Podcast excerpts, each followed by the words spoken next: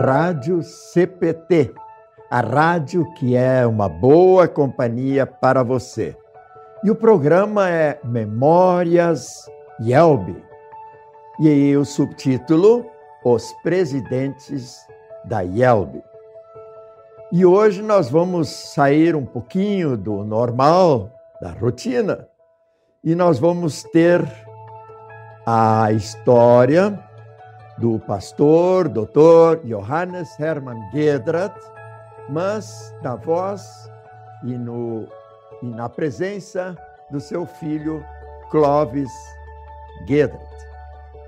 E é interessante nós sabermos que o Clovis, ele nasceu em 1962 e se formou no seminário em 1987. Ele é casado com a dona Lígia, e desde, desde 88, e o casamento deles foi abençoado com duas filhas, a Aline e a Letícia.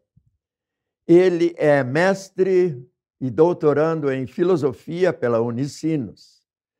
E seu pastorado ele desenvolveu em Porto Alegre e São Leopoldo.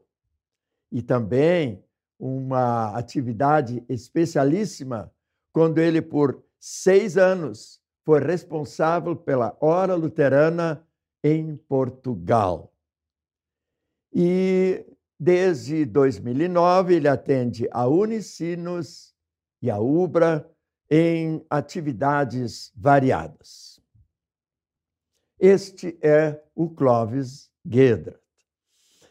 E o pastor Johannes, pai dele, nasceu em Três Coroas, em Moreira, em 1934 e é filho de Augusto e Ana.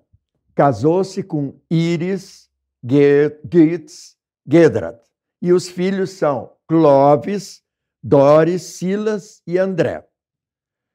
E ele se formou no Seminário Concórdia em 1957.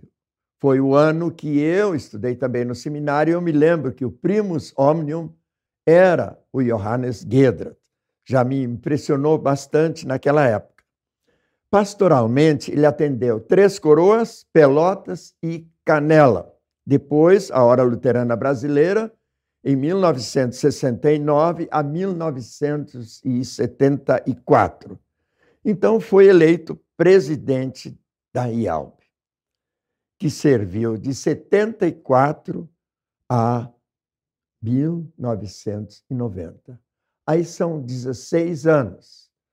E num cálculo que eu fiz, ele teve 11 anos de vice-presidente, mais os 16 são 27 anos na presidência. E é um caso que até na conversa com o Clóvis, ele disse assim, quando eu tinha um ano de idade, dois anos de idade, meu pai, daí em diante, foi ligado à presidência da IELB. Ele também atuou na Lutheran Church Missouri Synod de 1990 a 97 em ações para a igreja na América Latina e foi tornado emérito em 2005 e vindo a falecer em 2019. Ele também obteve o lhe foi consagrado com o Doctor of Divinity da de Fort Wayne em 1980. Isso é uma breve biografia do Johannes. Nós uh, deixamos agora ao Clóvis falar um pouco. E Clóvis, você tinha recém um ano de idade quando seu pai já foi elevado a segundo vice-presidente da IELB e cuja caminhada na presidência, como nós dissemos há pouco, só cessou em 1990, 28 anos após. Como foi essa convivência familiar, estudo e de exemplo em sua casa nesse período todo? Com a palavra, meu amigo. Pois é, meu querido amigo Udo. É uma história grande, né? Comprida, porque são muitos anos. Mas uma coisa que eu sempre me lembro do meu pai e é toda a minha família, meus irmãos também, né? A mesma coisa, minha mãe, a minha mãe sempre uma esposa de pastor, né? Ela, ela era muito cuidadosa com a gente, para a gente estar tá sempre bem arrumado e tal, porque toda hora vinham membros lá em casa, pessoas da igreja, né? E a nossa casa sempre teve uh, visitantes, né? Eu, eu, dificilmente eu lembro assim de almoços, principalmente durante a semana, quando meu pai era, eu era pequeno, e meu pai estava no interior atendendo, muita gente vinha do interior para a cidade e eles vinham fazer tratamento médico, tratamento, enfim, né, as questões que os, os agricultores precisavam resolver na cidade, e o almoço eles passavam lá em casa. Então, muitas vezes meu pai não estava em casa e lá em casa tinha gente, né? Era gente da igreja, da comunidade. Para nós, aquilo era muito normal e muito bom, aliás. Mas eu também me lembro assim que meu pai ele sempre era um, um pastor em casa. Ele cuidava muito para a gente é, ter as devoções domésticas sempre, né? Todos os dias. E eu me lembro depois também, eh, bastante cedo, eu estava na quarta série, lá em São Paulo, a gente estava morando, e eu me lembro que meu pai, é, nos sábados, a minha irmã e eu, a Doris, nós tínhamos que é, falar de cor o evangelho do domingo. Né? Então, ele exigia que a gente soubesse, quando a gente ia para a igreja, a gente já sabia qual era o evangelho. E esse evangelho nós tínhamos estudado durante toda a semana nas devoções, junto com o Castelo Forte, que era uma das alegrias que meu pai sempre né, tinha a satisfação de dizer que foi um, um devocionário que a IELB começou, e ele trabalhou isso no começo também, né, ele sempre tinha muito, muito carinho por esse devocionário, e eu também tenho, com certeza, mas eu me lembro que a gente lia o Castelo Forte, lia também outros textos, né, que fazia parte das nossas devoções, principalmente tinha textos em alemão, e sempre tinha alguns uma parte dos versículos que eram seriam o domingo no evangelho do domingo. Então a gente ia estudando durante a semana o evangelho que vinha.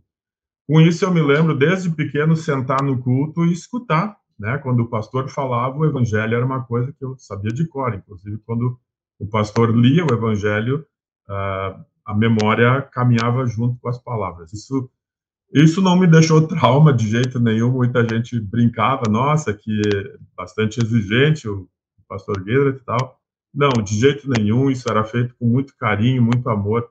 Meu pai sempre foi um, um pai muito amoroso, né? Eu, eu me lembro muito dele chegar, principalmente quando ele vinha às vezes do interior, tinha trabalhado o dia inteiro, né, dando catecismo, fazendo ensino confirmatório, reunião de senhoras e reunião de diretoria.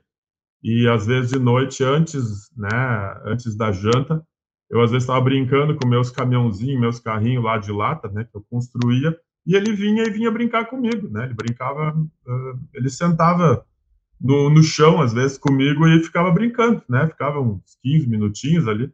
Mas eu me lembro que para mim meu pai era uma pessoa que brincava comigo, né? A gente era muito divertido, a gente passeava. E claro, a igreja era sempre o, o foco, né? Ele era muito exigente com ele também, né? Consigo mesmo em todas as atividades, as pessoas que vinham lá em casa sempre, mas a gente sempre ia junto com ele, né? Mesmo que a gente dormia depois, né? Como era pequeno, adormecia no carro e tal, mas ele levava a gente sempre junto, assim, na, todas as atividades que dava certo, né? Também eu me lembro bastante é, de depois ele também nos estudos, né? Sempre ser bem é, cuidadoso conosco, né? Com, com, cada um dos filhos no sentido de é, a preparação do estudo, né? E da consagração para a leitura, cuidado com as palavras, né? Nesse ponto não era só ele, era minha mãe também bastante é, cuidadosa com isso, por exemplo, né? Nunca um cristão pode falar palavrões. Isso eu me lembro sempre, né? Que eram umas coisas que para mim tá projetado e, e, eu agradeço a ele e a minha mãe por isso, né? Isso com certeza eu acho muito importante a gente aprender em casa, essa educação, né?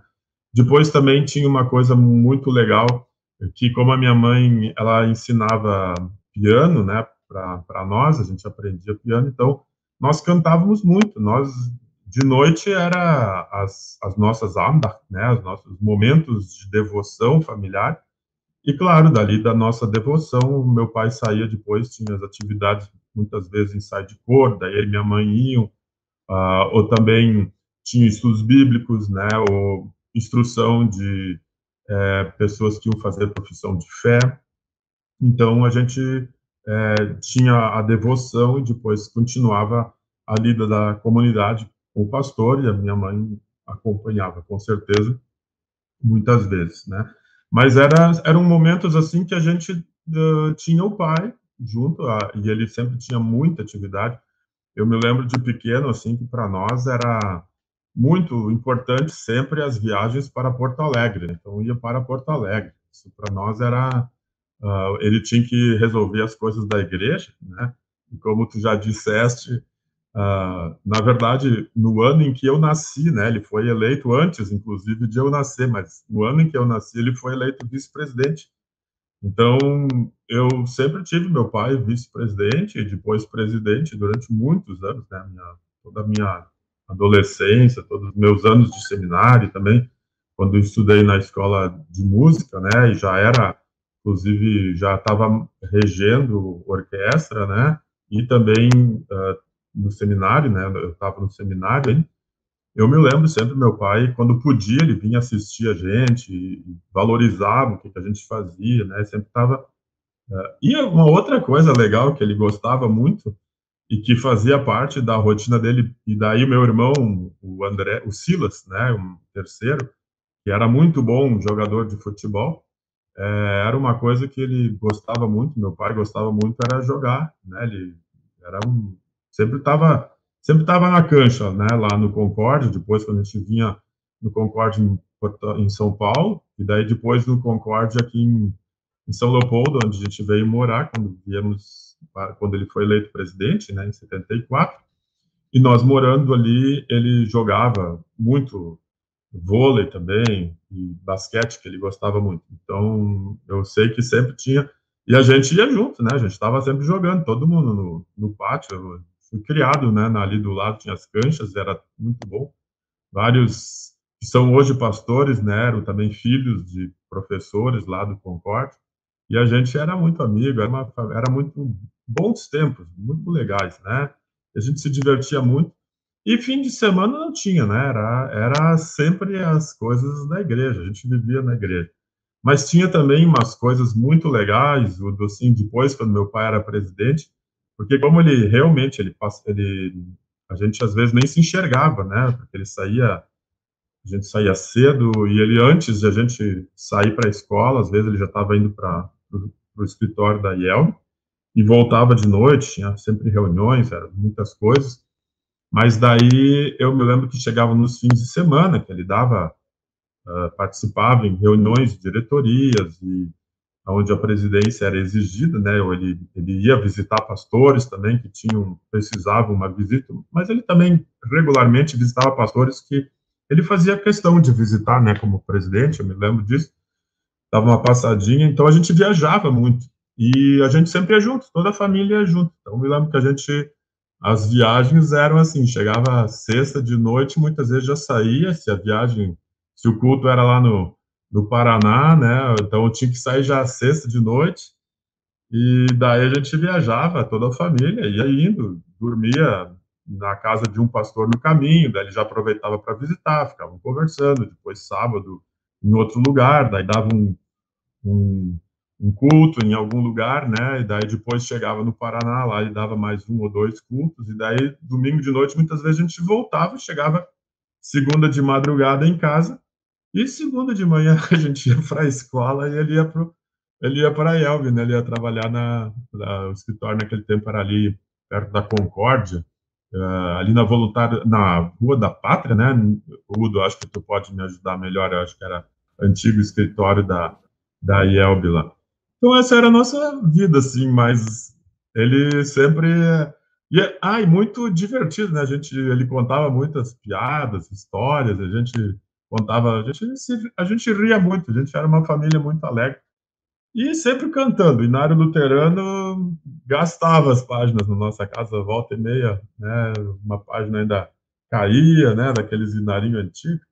Então são histórias bacanas e de família, uma família normal, assim, né? Pastoral e é, com um pai dedicadíssimo à igreja e a, a membros, né? Isso é um exemplo. Eu carrego isso também como motivação e exemplo uh, e abnegação para os membros onde eu sou pastor, né? Isso também os meus avós também, os dois avós, né? Meus dois avós eram pastores, o pastor Guides, pai da minha mãe, o pastor Augusto Guerra, pai do meu pai, né? Também. Então a gente de casa sempre sabia que o pastor tem que cuidar e ser pastor 24 horas. Não tem reclamação, é uma alegria, é um prazer servir ao Senhor nesse ponto.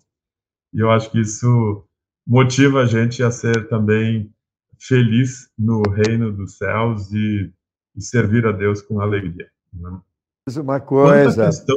Clóvis, Oi, fala. é interessante, é, você é, entrou em muitos detalhes assim da, da vossa vida, né? Mas uh, quando você já tinha estudado, né? Aí, claro que tem várias fases de seu estudo. Tem aquela fase do estudo em que a pessoa é mais, uh, digamos, quase que obrigada pelos pais e, pelas, e pela idade, né? E tem depois também o tempo em que as opções começam, a gente, a gente mesmo começa a participar das opções de estudo. Como é que era o seu contato com o seu pai quando você já tinha essa base de estudo e, e quando ele também já sentia que tinha um filho com o qual ele podia conversar assuntos, no caso na, nas várias áreas, tanto na área, digamos, de pessoas, na área assim de psicologia de pessoas, na área de estudos, vamos dizer, no caso de teologia, de doutrinas, como é que ele ele conversava com você sobre isso? Porque pelo que eu me lembro, uh, formado pastor, Clóvis, é só você, né? Então começaria com isso e depois dizer como é que era esse relacionamento de o, não só o pai, mas também o pai mestre e, vo, e você aluno e se interessando pelas coisas através, buscando respostas de seu pai nessas áreas. É uma ótima pergunta, isso é, um, isso é, é excelente mesmo, né? É uma, uma questão. O meu pai, ele sempre eh, foi o meu pai e minha mãe, eles na verdade, eles eles educaram a gente para estudar, porque isso faz parte da nossa vida de cristão. Assim era a nossa educação mesmo, né? E, é, e a gente tinha que ser muito bom, tinha que estudar mesmo, tinha que saber, saber para entender, né? Mas eu nunca me lembro de castigo né, em nenhum de nós, assim, meu pai e minha mãe, em termo, uh, digo castigo para estudar era sempre mais ligado no exemplo, na motivação. A minha mãe sempre estava com um livro na mão, né? O meu pai estava sempre. Depois a gente foi, eu me lembro de pequeno, porque ele tinha os livros dele, né, na, no, no quarto estudo pastoral, e ele também lia bastante livros é, de uh, livros de literatura, né? Ele eu admiro, eu sempre admirei muito a retórica do meu pai. Ele, era um, ele falava muito facilmente e ele tinha um jeito empático de falar, né? E falava com as pessoas incrível nas viagens assim. Ele era uma pessoa que ele ele falava com todos e qualquer, né? Ele era ele era incrível nesse ponto. Eu admirava isso muito nele. Depois, quando a gente foi para São Paulo, meu pai foi estudar na Rude Ramos, ele foi fazer o curso de jornalismo, quando ele estava na hora luterana. E daí ele convidou o pastor é, Bart, né, Rodolfo Bart, que era o colega dele lá, e os dois foram para o jornalismo, né? Então eles sempre era uma brincadeira lá em casa, ah, os, os dois mais velhos, né, da, do curso de jornalismo, mas era eles faz, estudavam, liam, eu sei que ele estava com bastante livros de jornalismo e tal. Depois eu fui estudando, e ele também sempre motivou, eu estudava no seminário, né, de manhã, de tarde eu trabalhava no Instituto Histórico, e daí de noite eu estudava na Escola de Música de Teologia. Muita, na Escola Superior Teologia, Este, onde eu fazia o curso de música, uh, música sacra, fiz um curso de música sacra lá, e, e eu regia coral, né, e cantava, e meu pai sempre, ele, ele admirava muito o esforço e o trabalho, tanto meu, do, dos meus irmãos também, né, não era só o meu, estou contando na primeira pessoa porque era, né, foi a pergunta. Mas depois eu estudei, como eu estudei teologia, né, e música, de, mais tarde filosofia, o meu irmão mais novo, André, também é formado em teologia na UBRA, ele tem um, fez uma excelente, uma excelente formação, e a Doris, a minha irmã, estudando, né, foi para mestrado, doutorado, professora universitária já há bastante anos, e o Silas é, estudando também, é, mas se dedicando mais à ação social. A gente sempre tinha conversas com meu pai, ele é, bastante proveitosas. A gente, quando a gente visitava ele, ou a gente se encontrava, muitas vezes a família se encontrava, as conversas acabavam, é, sempre achei num patamar muito bom, de até um nível de discussão acadêmica boa, né?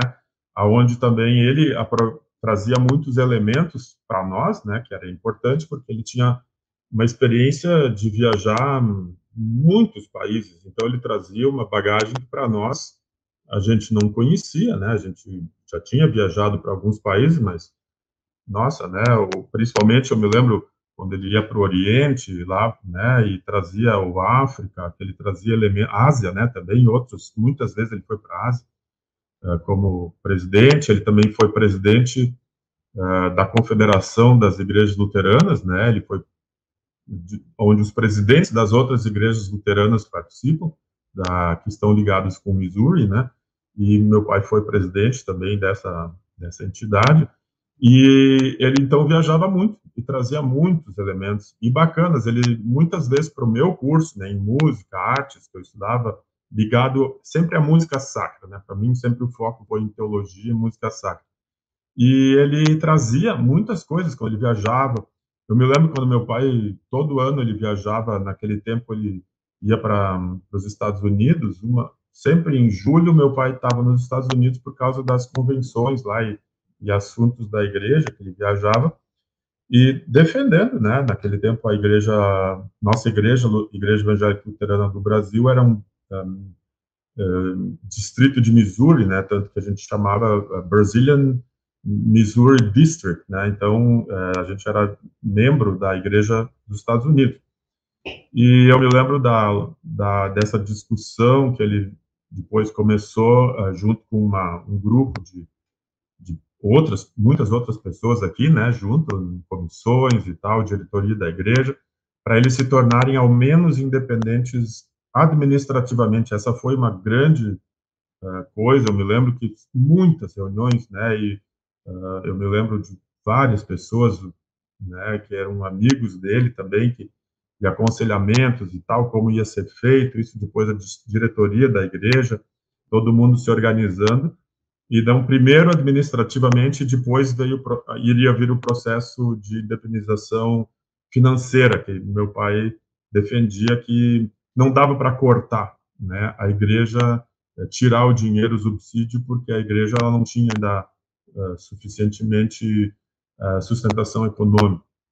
Mas a administrativa eles tinham que respeitar, né? Porque os brasileiros também tinham condições de decidir os rumos da sua da sua igreja. Isso demorou, né? E foram lutas e tal. Mas eu me lembro que ele viajava para os Estados Unidos e quando ele voltava ele sempre me trazia música, eu ganhava muitos discos e depois, mais tarde, a novidade foi o cassete, a fita cassete, né? Então ele me trazia sempre o que estavam cantando nas igrejas, o que, que tipo de música estavam se fazendo, trazia também partituras uh, e contatos depois que para mim foram muito valiosos, né? Tanto que depois eu fui para os Estados Unidos estudar órgão de tubos lá, uh, porque eu conhecia já o meu professor, o, o Mr. David Christian, né, um grande sujeito cristão uh, da Kirkwood uh, Church, né, Kirkwood Lutheran Church lá nos Estados Unidos, e ele, então, depois estudei órgão de tubos lá, e foi maravilhoso, né, ele, ele, era, ele era visionário no campo, assim, que a gente investir em educação, pensar na frente, e juventude se desenvolver dentro dos princípios né, da, da, da doutrina cristã, dentro da, dos princípios bíblicos, dentro das normas, né, mesmo o livro de Concórdia, por exemplo, que era um assunto que a gente conversava muito, meu pai e eu, né, uh, o livro de Concórdia muitas vezes estava na nossa pauta de conversa, e meus irmãos entravam junto, né, a gente discutia, conversava, discutir não no sentido de, de, de questionar, não era isso, mas, mas acrescentar, né, como é que naquele tempo Lutero vivia, como é que, por que que Lutero escreveu isso e tal, então,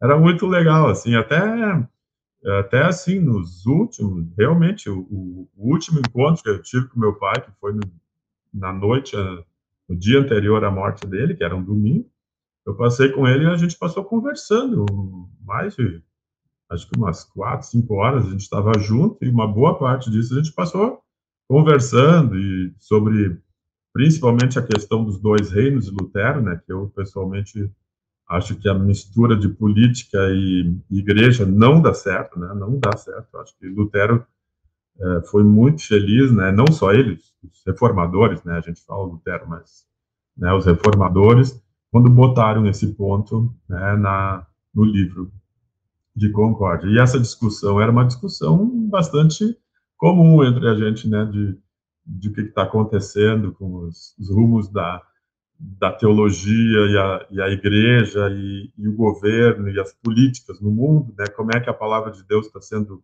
pregada em muitos lugares onde a gente é cortado porque é cristão, né? E isso isso dá fazer com que a gente um lia para depois ter argumentos para conversar com o outro, né? Então, conhece meu pai, né? Ele era um ele era uma pessoa que ele ele estava sempre no campo, né? Então ele, assim como ele jogava basquete futebol, a gente conversava também, né? Então a gente tinha que estar, tá, era pressionado a, a desenvolver-se e, e, sempre, obviamente, volta e meia parava, citava um, um, um pedaço do Evangelho, né? Porque ainda perguntava, sabe de cor aquele, não sei o que e tal, ou um hino, né? Uma letra do inário. Então esse era o pastor Johannes Gedert em casa, né? Nosso pai que trazia essas, essas uh, os desafios, vamos dizer assim. E isso me motivou intelectualmente também, obviamente.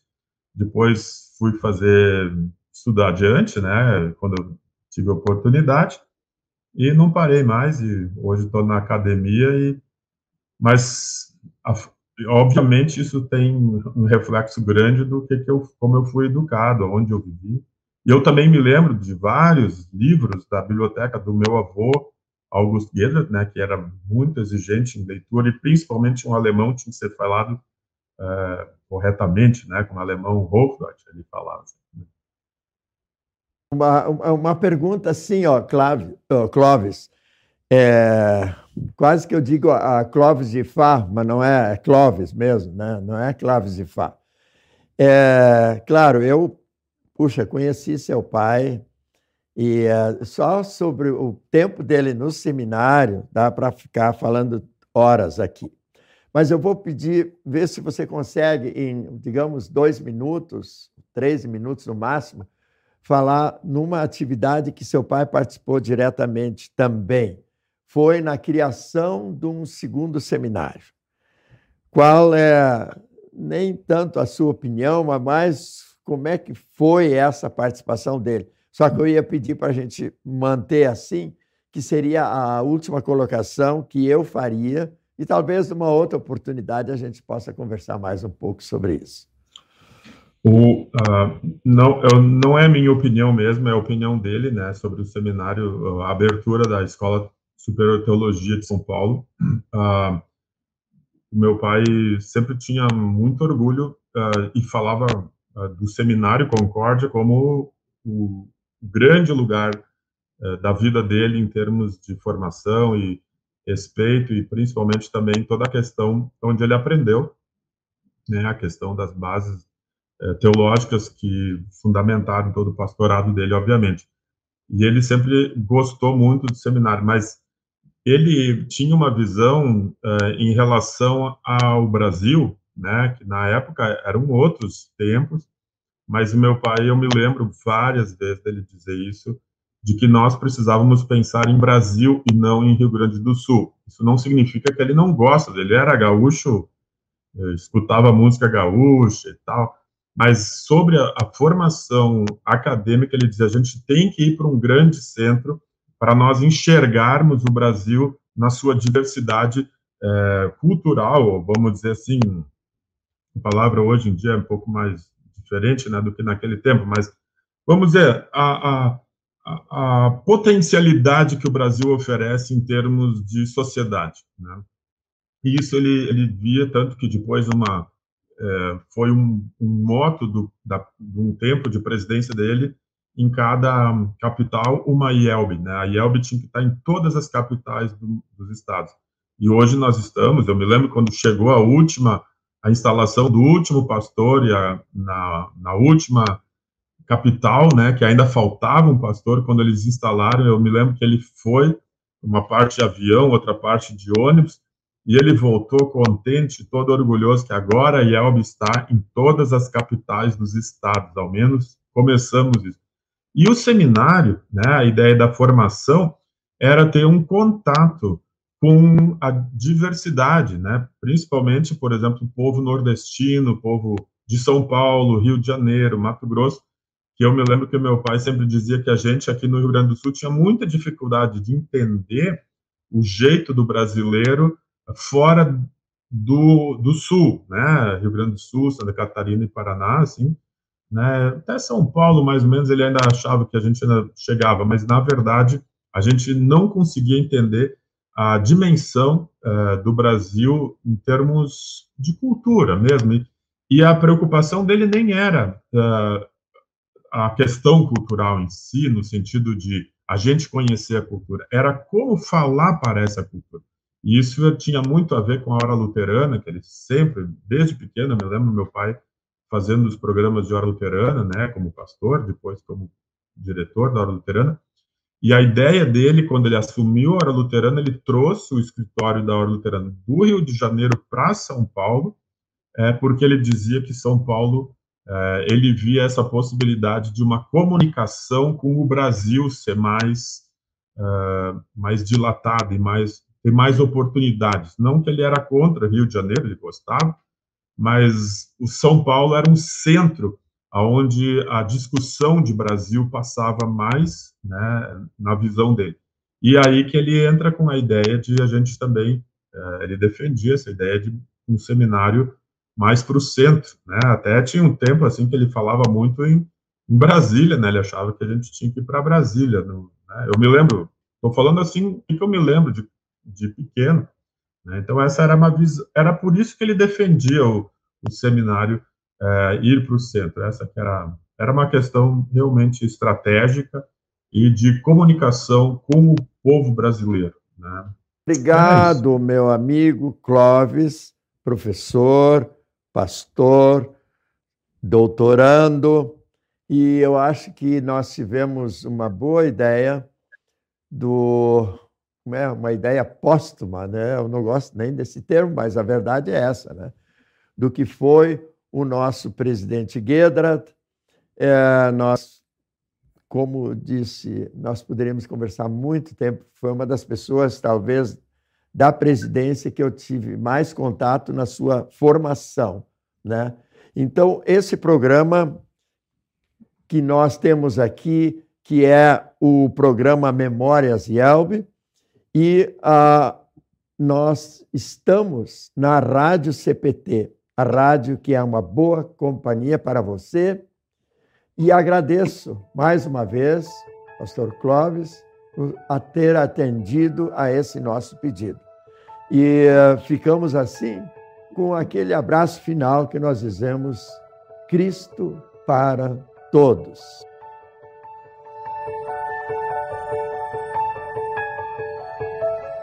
Para saber mais, entre em nosso site radiocpt.com.br e acompanhe nossa programação. Siga e curta nossos canais no youtube.com/radiocpt, facebook.com/radiodaielb e o nosso podcast no SoundCloud e Spotify. E compartilhe a mensagem de Cristo para todos.